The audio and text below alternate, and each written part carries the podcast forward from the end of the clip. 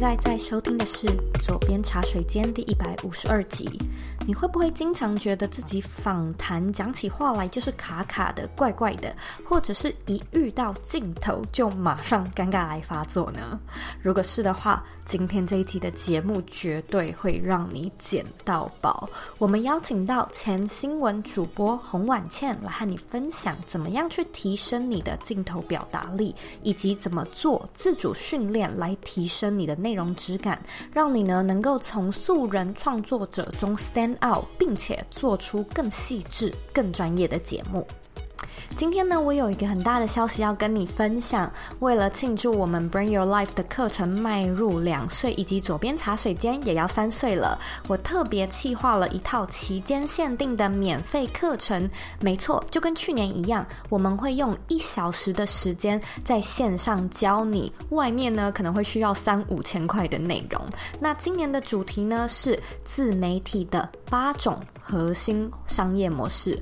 我除了会分享各种种获利模式的优缺点，还有如何应用之外呢，也会教你怎么样去画心智图，为你的品牌规划获利的思维导图，教你怎么步骤式的去规划出自己的多元收入组合。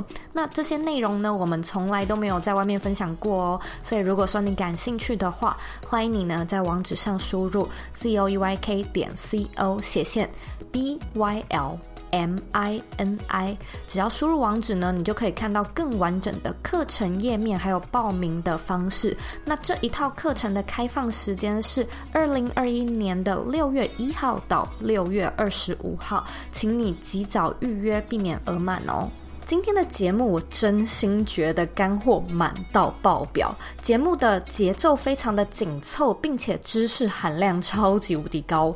婉倩呢，除了会分享克服镜头恐惧症的好方法之外，也会告诉你如何用 Access 法则来准备自己的节目内容。另外呢，这一集我强烈推荐你看我们的 YouTube 影片版本，因为婉倩直接在画面上做了许多的动。动作示范，这一集真的非常的活泼，很生动。所以如果呢，你用音频来听，可能会没有办法完全理解我们在讲的技巧。所以请你呢在 YouTube 上面搜寻“左边茶水间”，或者呢，你也可以直接回到这一集的原文去观看所有的内容。你只要在网址上输入 c o e y k 点 c o 斜线镜头表达力，就可以找到这一集的完整资讯。准备好了吗？让我们一起欢迎今天的来宾婉倩。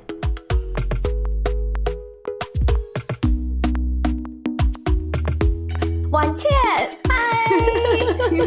欢迎你来到左边茶水间。其实我跟婉倩的认识，我们二零一八还是二零一九年？二零一八应该就认识了。天哪，为什么一直都没有邀请你来上节目？好，这边是我需要道歉的部分。因为哎、欸，你都来我的直播节目两次了，哎，对啊，哎、欸，三次还是两次？而且我后来好像就是有观察到一些数据，是那时候因为去了你的节目，分享我自己的品牌，然后就瞬间涨了一波，开心，谢谢。所以今天希望呢，也可以跟听众介绍一下你是谁，因为我觉得。你在做的这个职业，它本身可能就是一个比较特别的行业，包括你以前啊，还有现在在做的事情。嗯，嗯，然后现在我们左边茶水间的听众，其实你知道，很多人都想要做自媒体，都想要做个人品牌。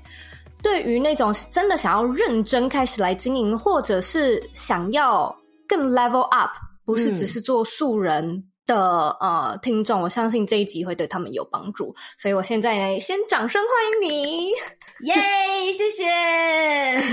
在我们的节目正式开始之前呢，我最近都会先请来宾用三个关键字来跟听众介绍他。那这个关键字其实主要就是想要你分享说，你觉得你为什么会成为今天的你，或者是你要为自己下三个注脚的话，会是哪三个呢？呃，第一个我觉得当然就是新闻主播，因为不论从以前到现在，大家第一个认识我就是哦，前新闻主播。我曾经有尝试想要摆脱这个词，嗯，我就觉得好像 在消费自己过去的经历，就是讲的很坦白。但是我觉得也因为这样才造就了现在的我，所以我觉得呃，新闻主播他是第一个。那第二个呢，就是拱大，一路走来会有这样不同的特别的经历，都是来自于我可能一开始觉得哇，好像很好玩诶，不然试试看，不试怎么知道？虽然会有点怕怕的，但是我可能拱大有一种意思，就是说我根本也不知道说那有多可怕，所以当我做了之后才发现，嗯、啊，我为什么要这样逼死自己？但是我就还是硬着头皮把它做下去，所以就是拱大试了再说。那第三个的话，就是一个新手妈妈，这也是我近一年多来一个新的角色。菜鸟妈妈、新手妈妈，虽然小孩已经一岁三个月了，但是我到现在还觉得自己还是很菜，都是一些新的状况要去解决，所以就也因为这样造就了一个新的现在的我。那和我们聊聊你的故事，记者出身，嗯、然后你也当过电视台的主播，你也经历过幕后的制作，就让你带我们坐时光机回到一切的开端。我也蛮好奇是，是诶其实高中嘛到大学，你是从那时候就很知道说，嗯、哦，这是我未来很想要做的事情，因此选择这条职涯吗？我我其实对于过去的自己有点小模糊，就我是只在求学阶段，因为我好像曾经在国小的时候有写到自己希望成为律师，但是我到现在还是有点纳闷，为什么会想要成为律师？那后来就是一步一步走过来，就发现自己对于媒体这个产业是很有兴趣的。嗯，在大学的时候就。新闻系嘛，那新闻系的过程，因为学校其实是蛮多那种实务的练习啊，或者是一些培训计划啊，或者是比赛，所以我是借由不断的这些实习机会跟比赛的机会去。测试看看自己的能力，以及自己到底是不是真的喜欢，因为毕竟媒体的行业是有点过于高压的，的。对，所以 所以我就这样一一步一步慢慢的测试，包含参加了一些什么记者龙计划啊、主播龙计划，嗯、就是我们有一个小龙计划，各种不同的职业，还有一些比赛，校外的一些主播比赛等等。那时候我觉得我大学同学应该觉得我很疯，就是怎么会这个人想当主播想当成这样，就是什么比赛都参加，校内校外，然后一天。到晚在脸书请大家帮我投票，就是我现在想起来都觉得有点尴尬的那种，但是当时就是一股冲劲跟觉得呃一种一种追梦的感觉，嗯，所以一步一步就觉得哦，那自己是喜欢的，嗯，所以到毕业前我就去投了履历，就是已经要毕业了嘛，那开始要投履历，就后来顺利就是面试上新闻记者的这个工作，然后。又讲到很多人问说，哎，为什么会当主播？其实也是来自于你要记着，嗯、我觉得自己是叫做过关斩将啦，因为主管一定会先看你的能力嘛，你采访能力，嗯、你写稿能力，那最后再来看你的镜头前的表达能力，你知道如何去演绎。嗯、这样演绎，我觉得可能一般人会觉得也很奇怪，新闻怎么会用演的？但是不是真的那个演的意思，而是说，嗯，你不可能平铺直述的像念稿一样把这个稿子念出来嘛，你一定要有一种。表演能力在里面，嗯哼嗯哼，所以这是一个蛮蛮有趣又蛮艰辛又充满血泪的一个过程。大部分的人其实我们都是素人啊，就是。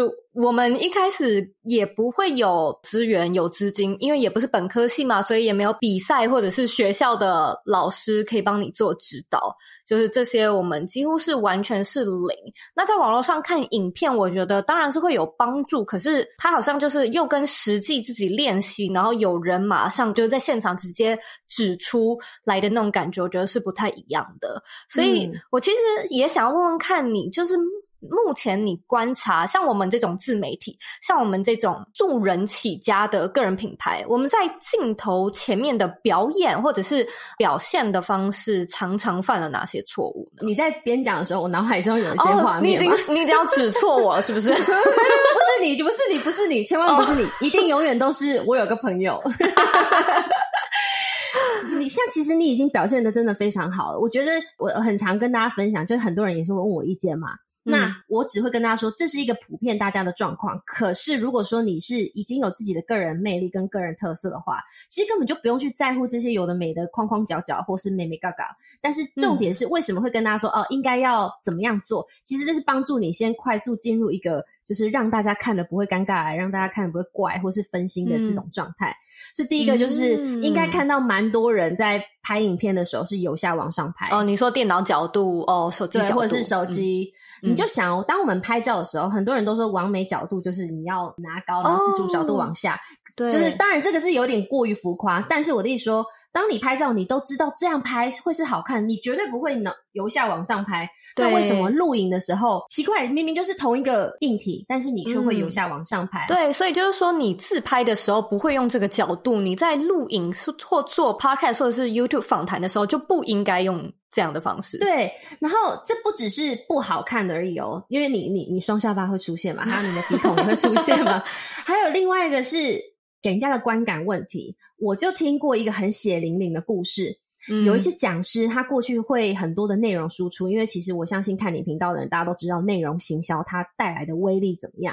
嗯，所以他做了很多很多的内容，分享他的知识专业，所以他有一个庞大的铁粉。所以当他有一天要开一个课程的时候，当然就是很多人就会愿意买单嘛。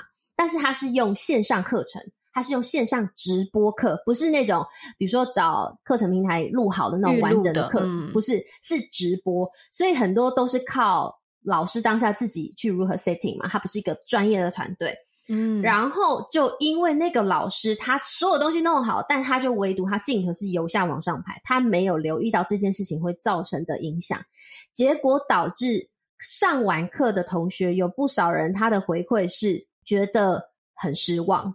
因为觉得老师在镜头里面给我们的形象跟他平常的形象是不一样，他觉得这个老师感觉很高傲，就是有一种高高在上的感觉，好像很骄傲。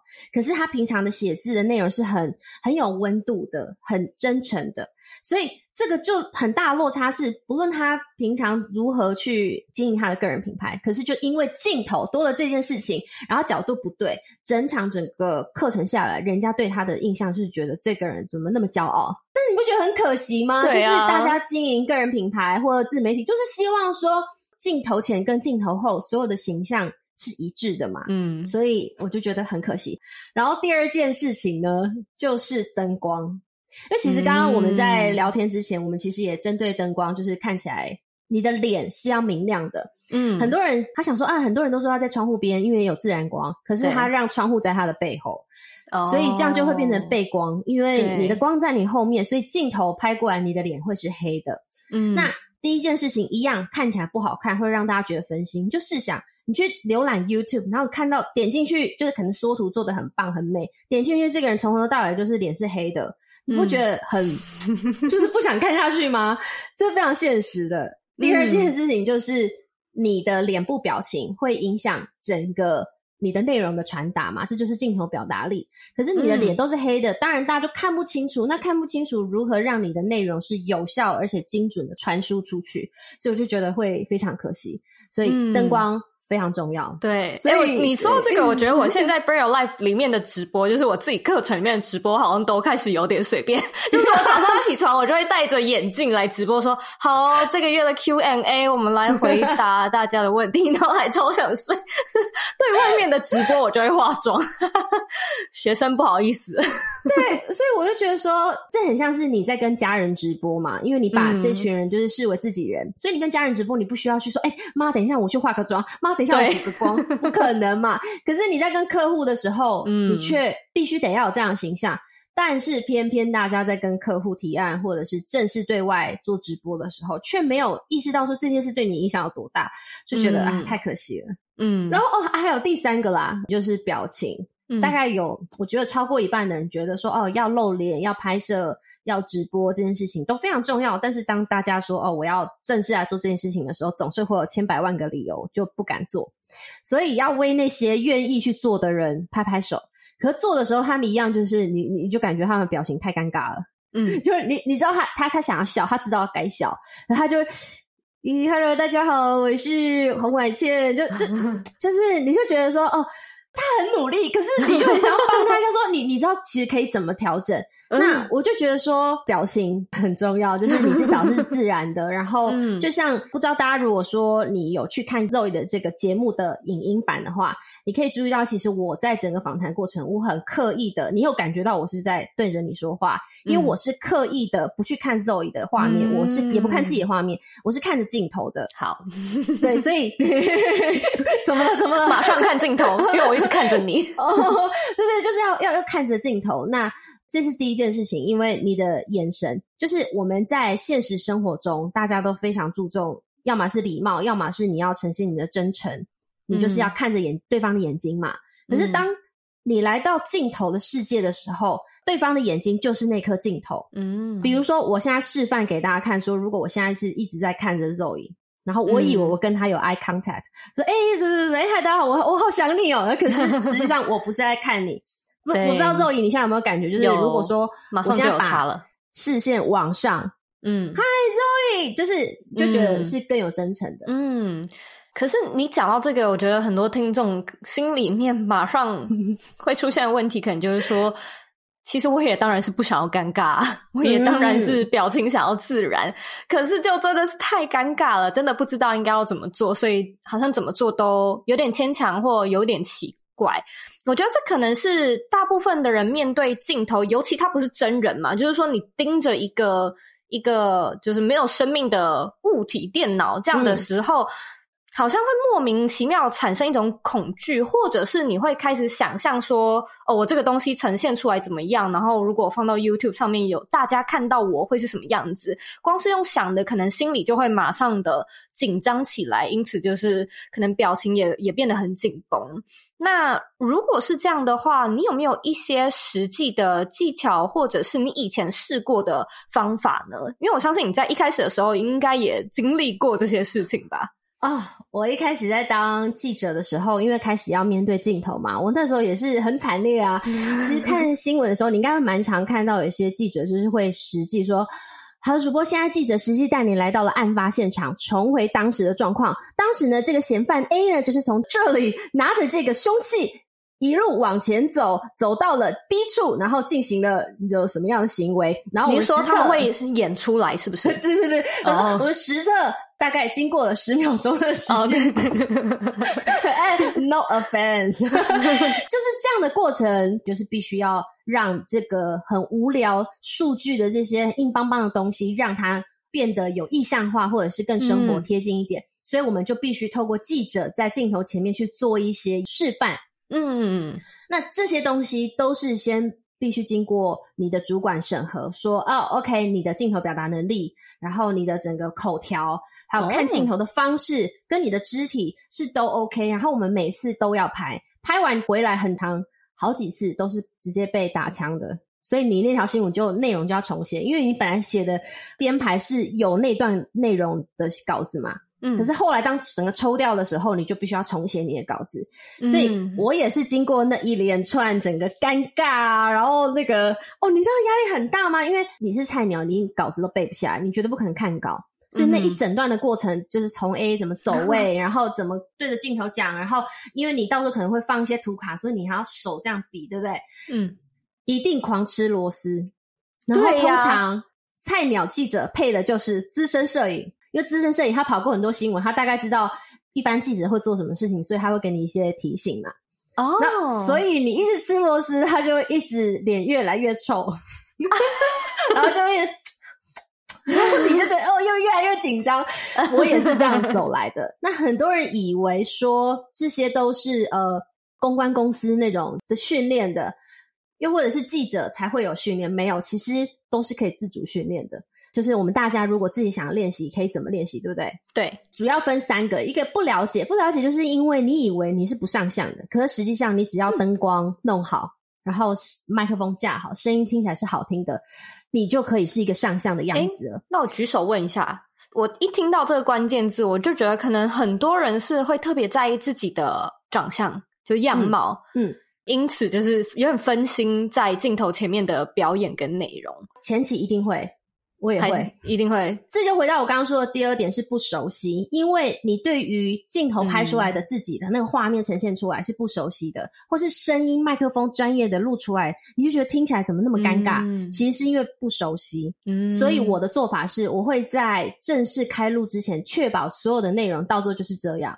比如说，我站定了位置，我就不会动来走去。嗯、很多时候是我现在站定这个位置，我觉得这个画面角度看起来是最好的。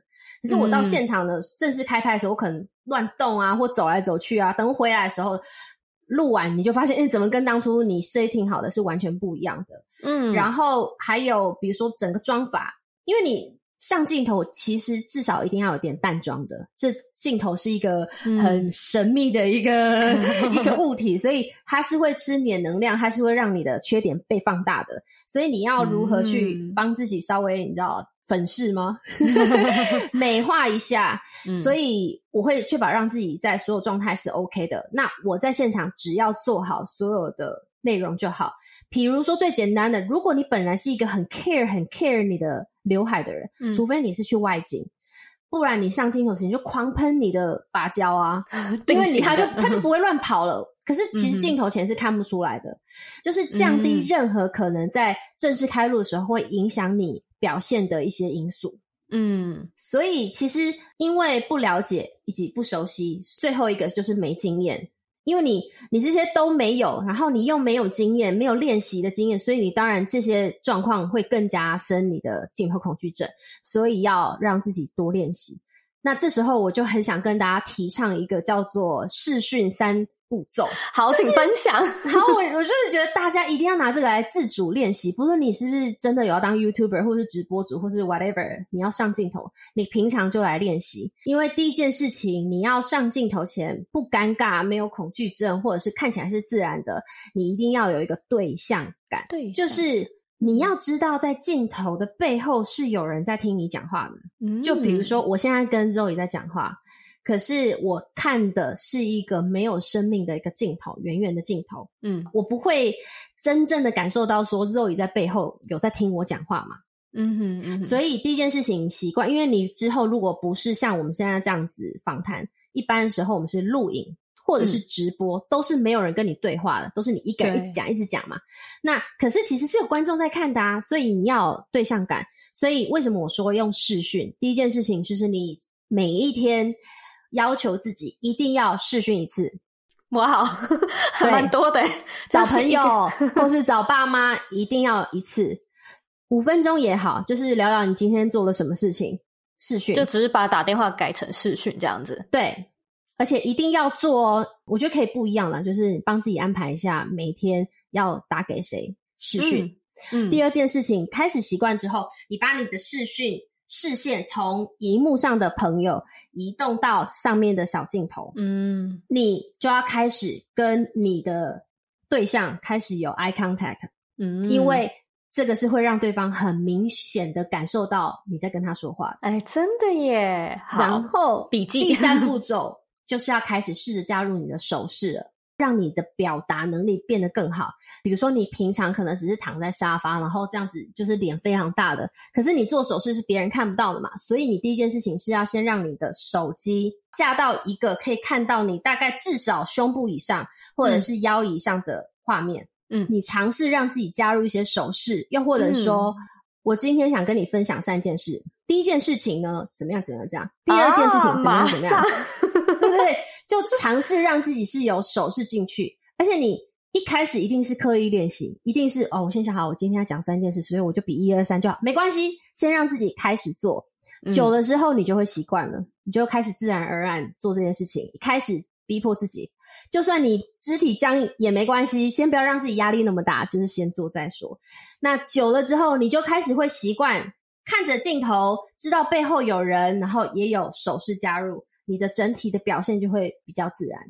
哎、欸，这三个步骤完全是可以现学现卖，就是非常适合给真的想要开始做 YouTube 或者是想要呃认真做直播的人，就是马上把这三个学起来，超有效的。哎，感谢你的分享，其实拜托大家，我真的是提倡这件事情，大家一定要去做，因为真是太简单了，而且你没有借口，你有手机吧？嗯你谁现在手机没有镜头？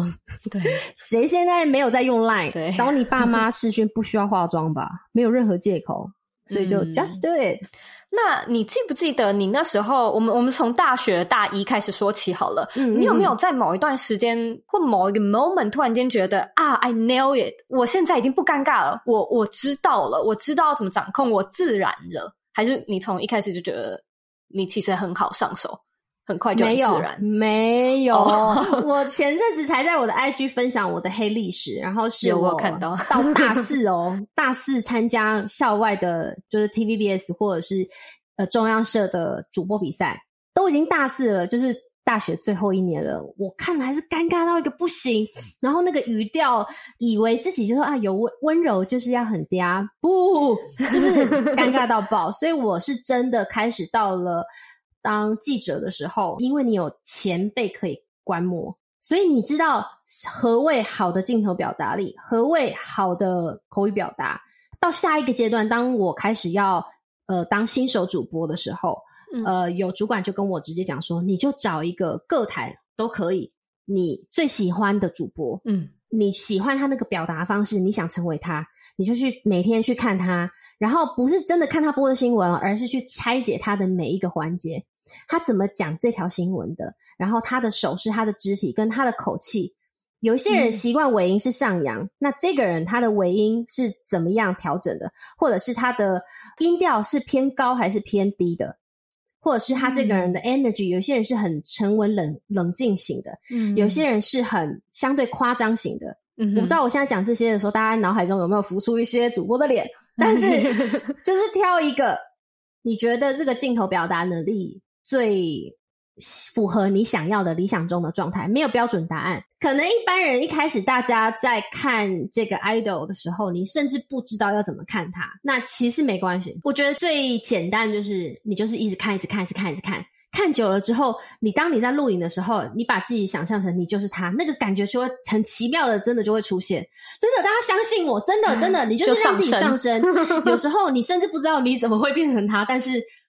就是会有那个效果。那另外一方面，当然就是攸关我后来其实有去把整个镜头表达力拆解，就是说它其实分了非常多不同的环节，然后就可以根据不同的环节去看，一一对照说，说哦，OK，好，肢体语言非常重要。那我来对照一下这个人肢体语言。那肢体语言又分眼神、表情、oh. 手势，然后整体的肢体。那我就可以知道一一拆解。OK，好，我现在看他的眼神，他的眼神是。比如说，他可能习惯是这样子很犀利的那种问法，还是他都是一直就是笑起来眼睛是弯弯的那种类型的？嗯，又或者是他是不是这个人在访问别人的时候，他很擅长用眼睛来说话？那这就是一回事。然后或者是、嗯、呃脸部表情，有些人是很夸张的，嗯哼，就是怎么可能？这到底什么？哎，我怎么好像知道你在说谁？我的意思说。没有对与错，没有优与劣，而是你想要选择自己想要哪一种风格，嗯、所以你就从这个去看说，哦，好，那他当他在表达强调的时候，表达说怎么可能很觉得很不可思议的时候，他表情他的动作是什么？你去学他，嗯、去模仿他没有关系，但模仿久了，你就会有自己的一套方式出来，就是你开始会融合自己，会觉得我自己这样讲好怪啊。因为想是这么想，嗯，但做出来之后有没有那个感觉，又是另外一回事。所以所有的尝试都是要自己先录影过，透过镜头这个 filter 传达出来之后，你才知道哦，原来哦，这跟我想象中不一样。就像是我们永远都在看杂志，这个 model 摆的姿势好好，然后叫别人帮我拍照，嗯，我以为我自己就是那样，就拍出来的跟自己想象中不一样。的那种感觉，嗯，真的还是要有很多很多的练习啦。嗯、呃，我觉得现在这样的一个内容，其实就是给真的想要有所不一样的人吧。因为如果你说随性好了，其实大家都很随性。那反过来说，你好像也没有太多的特色了。嗯、所以如果说你今天就像婉倩一开始提到的，你是一个个人特色很鲜明的人，那你或许就不太需要考虑。这些有的没的，可是呢，做这一行的人变多了，所以就代表大家的口味可能也会变重，就是说，嗯、可能对质感上面的要求，例如说阿汉 PO 影片好了，就他第一两支红起来那个影片，他用手机随便录的，然后也鼻孔露出，可是你看他现在就是多高成本的在制作他的影像内容，就是完全有气化，然后还有各式各样的脚本、场地。灯光等等之类的，就是跟他一开始 用手机照起来都有很大差距了。所以我觉得，eventually，如果说你真的是想要，诶，真的有所进步，或者持续往这一行迈进，如果真真的是你想要做的事情的话。今天婉倩说的内容学起来绝对有帮助。我想再补充一个，就是最终大家还是得回归说，你是否有符合就是最最最基本的一个镜头表达力。它不是只是让你看起来更好而已，而是你要精确有效的传达你想表达的东西，必须要不受到任何其他的干扰。譬如说，你今天可能内容都准备得很好，但就是因为你的声音实在是太烂，然后断断续续又很破，或者是你讲得很滔滔不绝，讲到一半旁边的就是那咕咕咕咕咕咕，或是那个电风扇有没有？你觉得很热，然后直吹你，你现场是听不到电风扇声音，可是播出来的时候就是这种，就是那种。声音就是我，我从最最一开始就一直讲说，太可惜了。就是我们大家都这么辛苦准备了内容，嗯，就是趁最后的那个呈现的方式，但是却因为你的灯光可能背影，其实这都是会造成大家很分心的一个元素。所以不是只是让自己变得更好而已，而且是不要让自己的内容被分心了。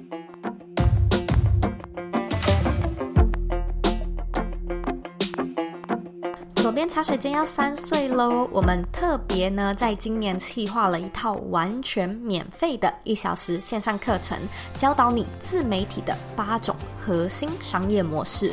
我除了会分享各种获利模式的优缺点，如何应用以外呢，也会教你怎么样去画心智图，为你的品牌规划出获利的思维导图，教你怎么步骤式的规划出你自己的多元收入组合。那这一次的课程呢，一天一样会开放三到四个场次，日期呢会从二零二零的六月一号到六月二十五号。如果说你不想要错过我们这一次六月限定的免费课程，还请你及早预约，以免面额满，那要怎么样预约呢？你呢，只要在网址上输入 z o e y k 点 c o 斜线 b y l m i n i，你就可以查到更完整的课程资讯，还有报名的方式。那这个免费课程的内容，我们以前从来都没有在外面分享过，所以尽情把握这次难得的机会。我们回到节目里哦。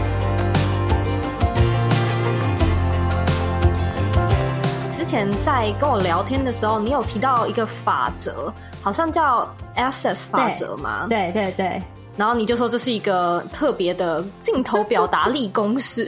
我现在已经有一点点忘记了，所以我也要 我也要请你提醒我，还有与观众分享这个厉害的呃法则是什么呢？很多人都以为就是你听这个人讲话，他就是主播；听这个人讲话，就哦，原来难怪，因为听得出来你就是记者，哦、是因为。我我刚刚说了嘛，你有前辈可以去模仿，或者是有潜力可循。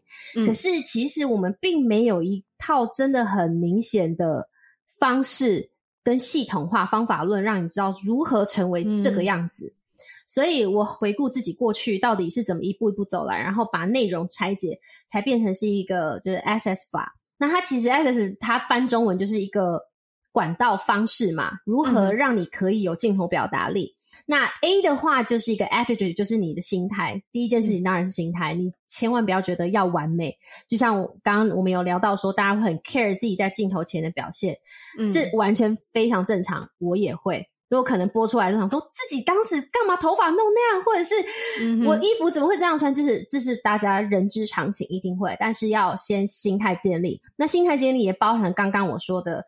视讯三步骤，嗯、这就是在帮助你克服你的心魔，以及你要知道镜头背后是有人在看你说话的。嗯，再来第二件事情是，当然你最核心就是你的内容了，所以它是一个 C，就是 content。你的内容到底要怎么写，嗯、都一定会有自己的一套逻辑。它其实真的没有标准答案，因为有些人，比如你看老高，为什么他影片可以这么长，然后人家都还是看得津津有味。可是有一些影片就是力求三十秒或是一分半，一定要把它讲完的，所以没有标准答案。但是你要很明确的，不要你今天的重点明明是讲 A，可是你花了都是节目的一半之后，你才开始讲重点，就是很可惜。那所以这又牵涉到第三个，就是另外一个 C，就是 Common Script，就是一个说什么的部分。因为你前面是先决定你的内容要讲什么，再来就是你要怎么写下你的讲稿。嗯，因为讲稿不能是。各位观众，大家午安。今天的节目，我们邀请到的来宾是什么？就是你知道，不是一个朗读或演讲，而是你要很明确的、嗯。对，除非你是做那一一个类型的、啊，不然今天如果是我们说 podcast 直播 YouTube 的话，好像就会有点奇怪了。对对对对对，就是像是有一些 YouTube 频道是什么星期天配音，它都是在模仿或者是配音的内容。那它当然这个就很符合它的适合频道的设定嘛。那所以要说什么？以及接下来就是你要怎么表达了，所以是 expression，这是一 expression 的部分呢？怎么说？它牵涉到了包含你的口语表达。那口语表达有包含，比如说你的音量、音调、语气、节奏等等这种非语言讯息。另外一个就是肢体语言，其实它也是一种表达的方式。那这两个。我相信应该蛮多人听过这个法则，就是他们根据一个调查说，一个人在表达的时候，实际上他的内容哦，他准备的讲稿或者是这个内容，它只占了百分之七，但实际上会影响这个人接收程度的，剩下的都是非语言讯息跟肢体语言，高达了百分之九十三，九成诶。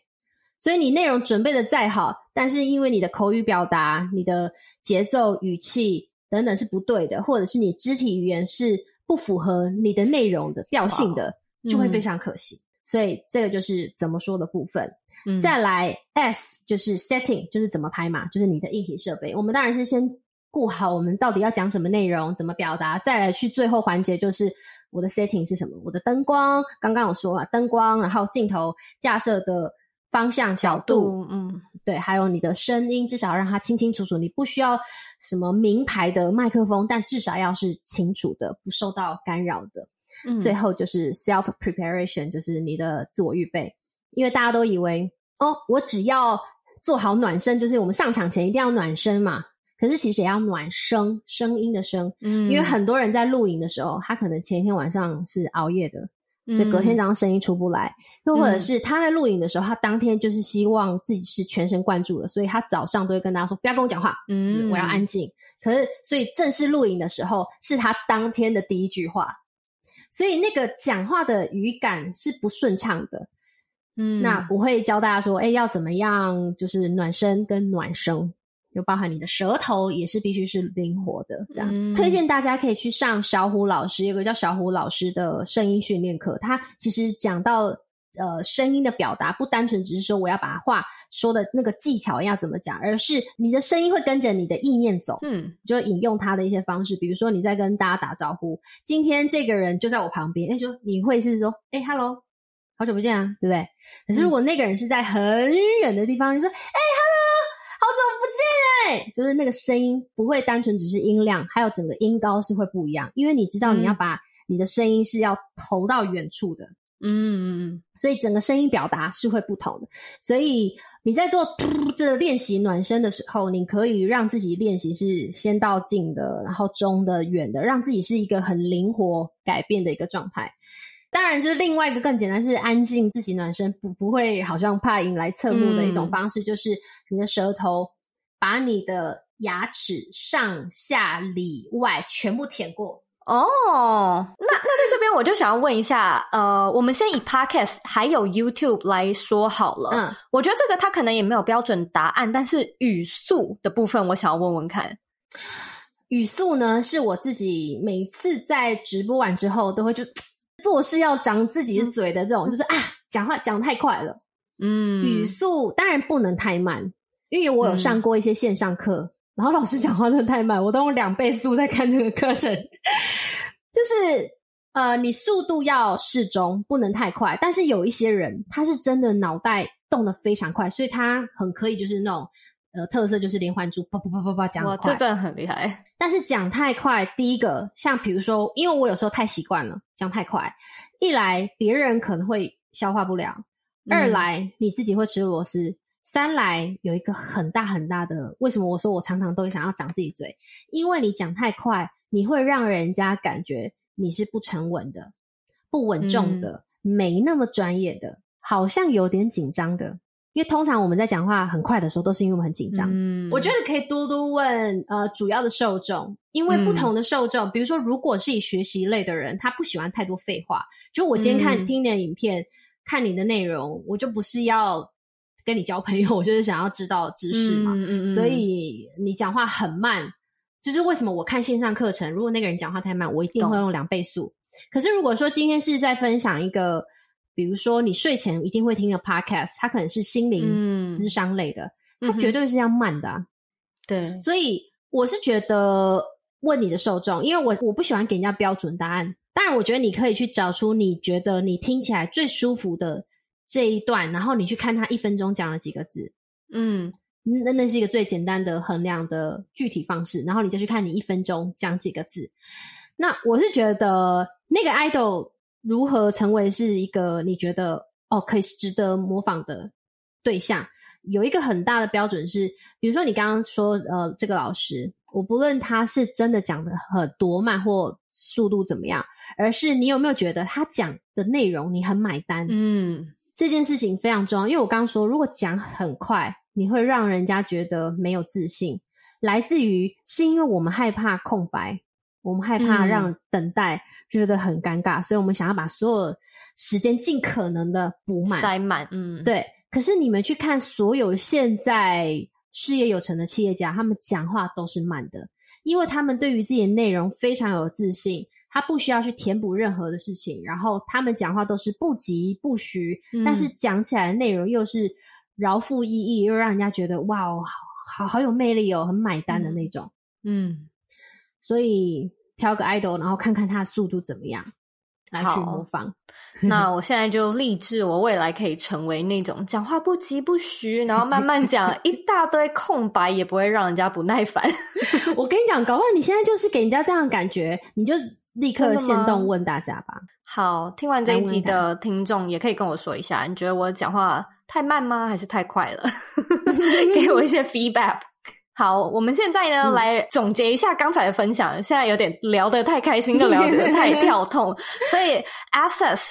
呃，镜头表达力总共呢有一二三四五六个呃需要注意的元素。第一个是 attitude，就是你的态度、你的心态，然后再来是 content 内容，再来是 common script，就是你到底要说什么，就是你所谓的逐字嘛，逐字的内容，然后再是 expression，就是你怎么说。这个怎么说有包含你刚刚所说的 nonverbal 非语言类以及肢体语言，再就是 setting 包含麦克风啊、镜头啊、灯光啊等等之类的的怎么拍。最后一个呢是 self preparation，就是你怎么预备刚才我们讲的那些发声的练习啊，或甚至你就是自己 run 一遍整个节目的流程。可能也都是有帮助的，所以如果说听众你感兴趣的话，回到这一集的原文里面，我们也会把这一个小节帮你做一个整理，所以你就可以去看文字的版本，会是比较清楚的。但是在这边呢，我其实想要问一个。录到现在，我一直很想要问的问题，这大概会是我最想问的问题。好，你说，因为我觉得其实现在就是素人当道，而且很多人都是在卖自己的个人特色嘛。尤其是在，我觉得可能是从二零一六年开始吧，那时候 YouTube 刚起来，然后大家就是也都呃有很多的 Vlog，有很多生活类的素人来。拍自己想要拍的内容，我觉得大家可能就不是在追求所谓的精致，或者是更加专业的呈现方式。我在想，我们今天分享的分享到这边，会不会有听众觉得说，呃，其实我就是想要呈现那种亲民感啊。然后可能私下就是好像没有距离的感觉。如果我今天做的这种很专业，然后我还要有手势，然后我咬字清晰，我还要慢慢讲，那这种东西它虽然会稳重，可是它会不会少了那种呃亲民，或甚至是一个比较俏皮的感觉？尤其是我们其实有蛮多听众，他就是学生嘛。所以他就是年纪比较轻的人，有没有人来问过你这个问题呢？或者是说你自己现在对于这个产业的观察，你有什么样的想法呢？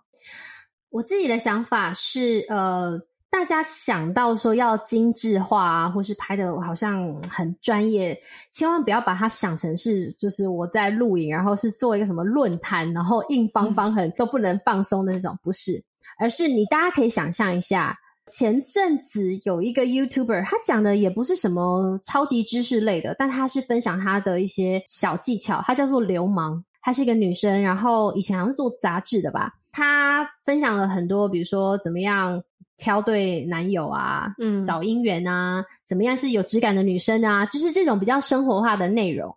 但是你去看她的内容，经过后置是有气化的。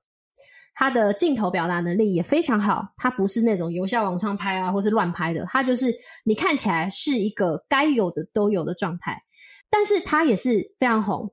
那我就想表达是说，虽然我们可能想说一开始我不想压力那么大，我先随便拍可以，但是他可能只是一开始，他不能够走得长久。有一个很大的原因，以前或许可以，现在会更难，是因为你看现在越来越多。本身就已经制作内容非常专业的单位开始进军 YouTube 的市场，嗯，或是网络市场。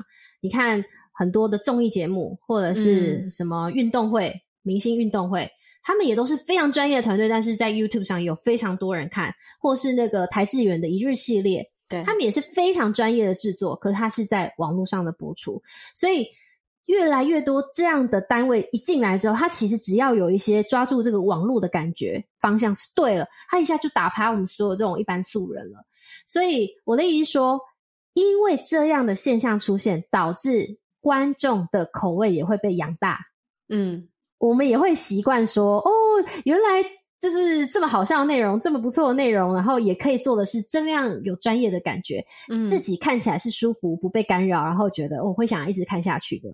所以回过头来，刚刚说的，一开始说的就是可以，但是呢，可能不会是长久之计。如果你现在在切入的话，就是要注重镜头表达力这件事情，因为这些直接从专业的，比如说传统媒体、电视台啊，或是网络新媒体，现在进军自媒体的人越来越多，嗯，然后人家是本来就已经有这样的能力的人了，嗯，我们就更应该要去重视这件事情。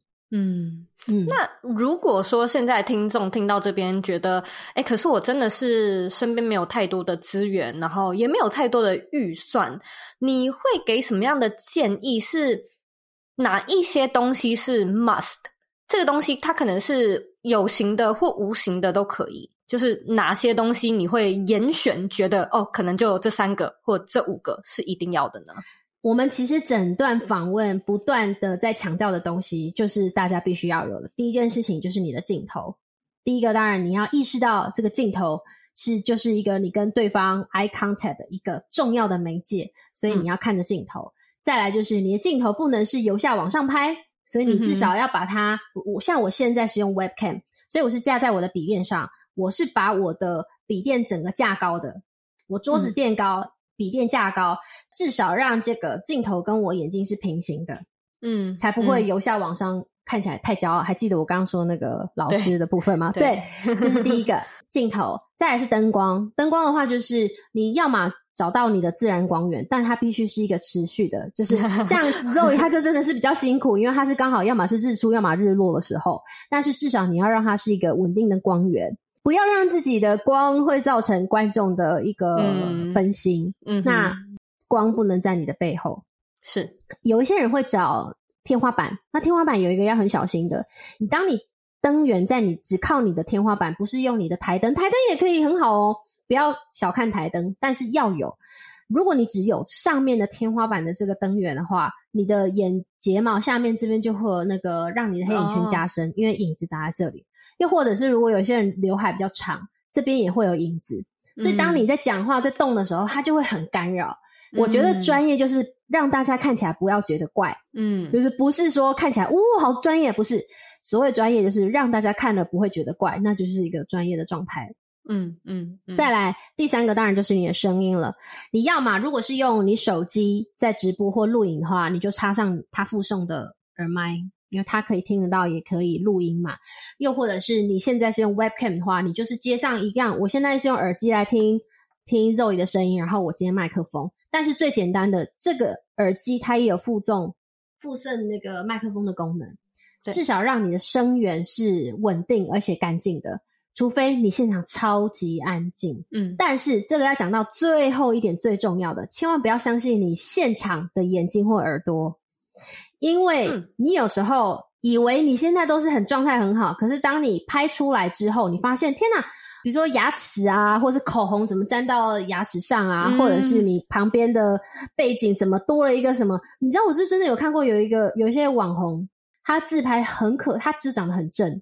拍出来照片，结果他在很后面很后面挂了一条他的那个内衣，嗯，他只顾他自己，可是他没有顾到后面很多东西会暴露自己的一些缺点，或者是，嗯，对，当然我不知道他是故意的，而且就是会 可能是故意的，可是就是马上那个就是一个焦点话题，就没有人会注意你在说的内容，只会说，哎，你的后面挂着内衣，或甚至是宠物啦，就有的时候就是宠物在后面走动，嗯、也会马上说，哎，那个呃零三零九秒的时候，那就是狗狗，对，你不觉得很可惜吗？所以千万不要相信你现场的眼睛跟你的耳朵，耳朵就是什么？嗯、比如说我刚刚说的电风扇吹着自己，所以麦克风声音进去都是那个风的呼呼声。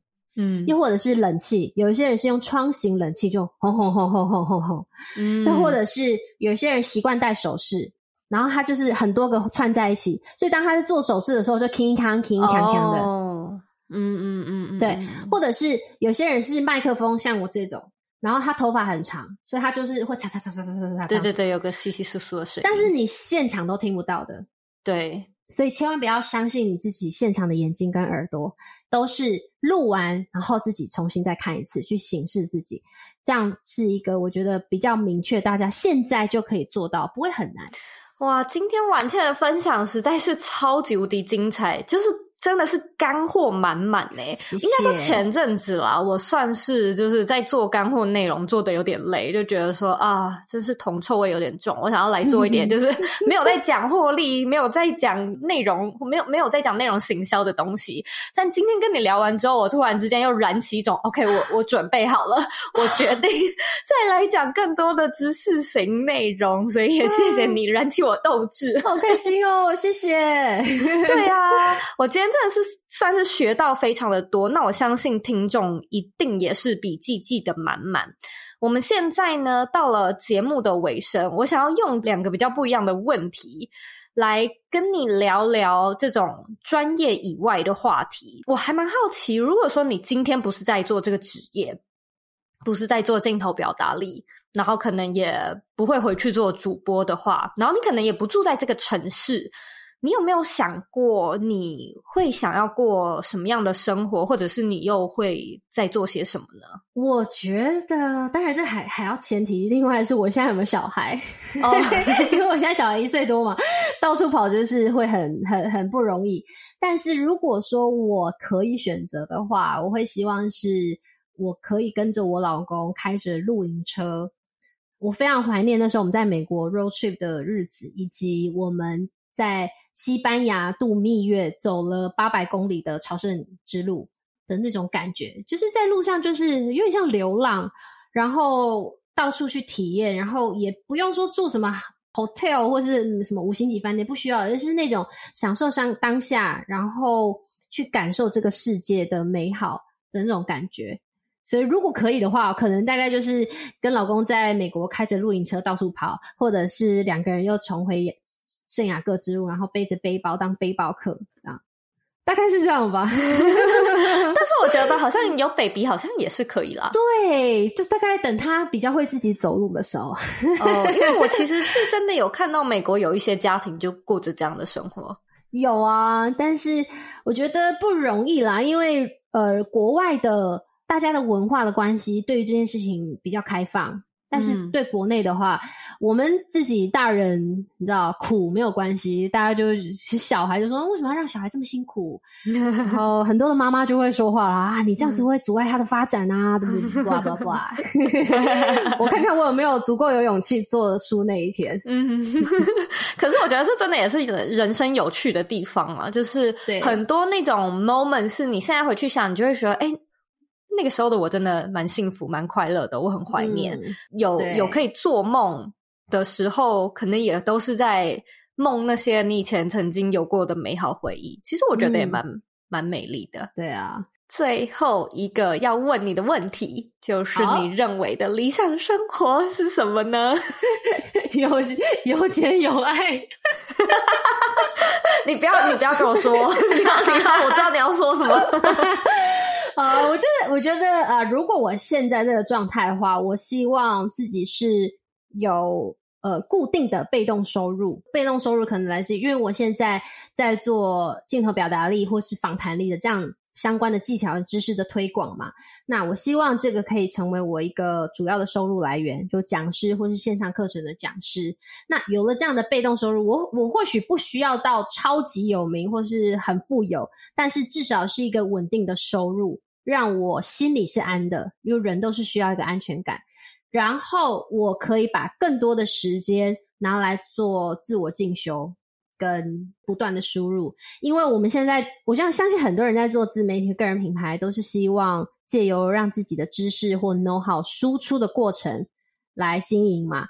那输出久了，总是要有输入。但是现在我们可能刚开始经营的阶段，太多时间都被这些如何输出给占据了，嗯，那就少了时间输入。那又加上我现在呃是小孩的主要照顾者。所以我有一半的时间在顾小孩，白天是有保姆，可是实际上时间是非常短的，所以变成说我如何让自己有一定的被动收入，然后有更多时间专注在输入，这样我这条路才能够走得长久。所以我认为我的理想生活是这样。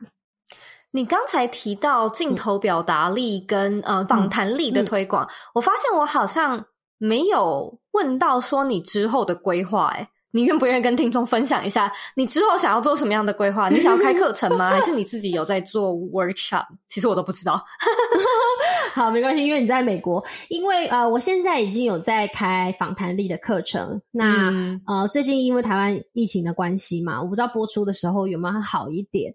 那访谈力的课程就是有分初阶跟进阶，包含了你要怎么样企划一场访谈，它是需要企划的，以及你要怎么写访纲。嗯你要怎么提问，然后一些、呃危机处理的技巧，包含你什么都准备好了，结果现场这个受访者或来宾他句点你啊，嗯、或者是他太神话啦，或者是他词不达意啊等等的这些该怎么处理的一些进阶技巧，嗯、然后再来还有节目的企划，因为有些人做访谈他不是要做节目。可是有一部分的人也是像 Zoe 这样，是借由访谈来把它做成一个节目，Podcast、嗯、YouTube 都是。后面进阶就是如何企划一个访谈节目，嗯，是就不太一样。然后呃，会再带到如何主持，因为你有节目嘛，你就会有主持的概念，就会有这样的环节出现。你的角色不是只是一个提问的人，嗯、还有主持人。嗯哼，所以这是访谈力已经有在做 workshop。那因为疫情的关系，现在正在全力赶工转型线上。因为其实有一些 马来西亚的朋友一一直敲完，就是大概每隔两个礼拜吧，就会老说：“老师，请问线上课程什么时候要开？” 对，所以努力筹划中。那另外一个就是镜头表达力，其实是在两年多前本来就要呃上线线上课程要募资。但是后来因为我怀孕了，所以就一切暂停。嗯、那呃，预计理想的话，我希望今年下半年能够有让计划上线。嗯，如果听众感兴趣的话，回到这一集的原文，不只可以找到婉倩的 IG、婉倩的 YouTube、婉倩的粉专。那如果说有课程或者有 workshop 的话，里面也找得到内容。好，谢谢大家，欢迎来跟我。那个聊聊，比 如说，如果你你你心脏很大颗，你可以把你的影片丢给我，我给你一些建议。就是主播现场批改作业了。如果心脏大颗的话，今天真的是跟你聊得非常的开心，天啊，我们聊了一个半小时，真是辛苦你了，谢谢你，我很开心可以在这边跟大家分享整个完整镜头表达里，是第一次对外公开跟大家分享这些。分享一些 tips 或者 know how 这样。哇，那我好荣幸，耶！我也是，谢谢你，辛苦你了。好哦，谢谢大家，拜拜。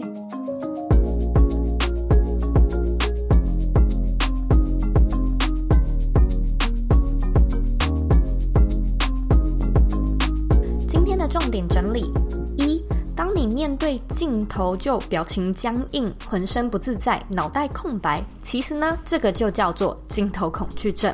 很多人会以为能在镜头前面表现得很自然是天生的，但是呢，根据婉倩多年的主持、还有采访、还有教学的经验，他发现呢，镜头恐惧症是来自于对上镜头这件事情不熟悉，还有不了解，也就是对未知的恐惧。那他又可以拆解成三个元素，也就是刚才提到的不了解、不熟悉，还有没经验。那想要克服镜头恐惧症，婉倩呢，建议你要习惯。对象感，你可以先从对着镜头开始讲话。你要知道，你讲话是真的有人在听，有人在看。你也可以想象一个人的样子在你面前跟你对话。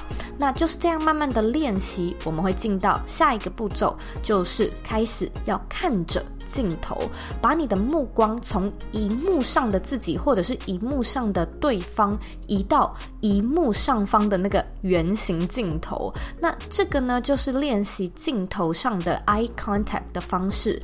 再来呢，你可以开始试着加入一些手势，或者是肢体语言，甚至呢是一些眼神和表情等非语言的讯息。当你能够开始慢慢做这些练习，你在镜头前面的表达力就会变得更自然、更生动，也就不会再那么尴尬了。二，SS 法则是什么呢？它分别是 Attitude 心态、Content 内容、Common Script 说什么的逐字稿，以及 Expression 你要怎么说、Setting 怎么拍，还有 self preparation，就是怎么样去准备。也就是说呢，想要提升你的镜头表达力，你可以用这一套完整的技巧去做所有的 planning，包含你准备内容、准备逐字稿之后呢，你可以练习一下你究竟要怎么样去说，怎么样呈现。那你应该呢，也要在事前设计一下，你想要怎么拍，你想要怎么呈现你的这个节目，无论是 part podcast 或者是 YouTube，你都。可以想一下，呃，麦克风、灯光或者是环境音，然后再到自己的仪容、你自己的口语表达、你自己的暖身。那这一套法则呢，如果都有照实好好准备，相信你的内容肯定会更细致、更专业。三。没有任何 fancy 的设备，又要如何让自己的访谈节目呈现得更好呢？婉倩说：“你立刻马上能够做的调整有三个。第一个呢，就是把你的镜头架高，让你的镜头与你的眼睛是平行的高度。第二个呢，是找一个你前方的光源，无论是自然光、台灯，或者是客厅的立灯都可以。但是这个光源必须要在你的前。”前方，让你的脸是清楚明亮的，而且千万不可以背光。那也不建议这个光是从上而打下来的光。最后一个呢，是要记得留意你的声音。很多人呢会在录制之后才发现麦克风收音，嗯，有杂讯，或者是冷气，或者是敲打桌子跟饰品撞击的声音。这些呢都是非常干扰听众去收看跟收听的。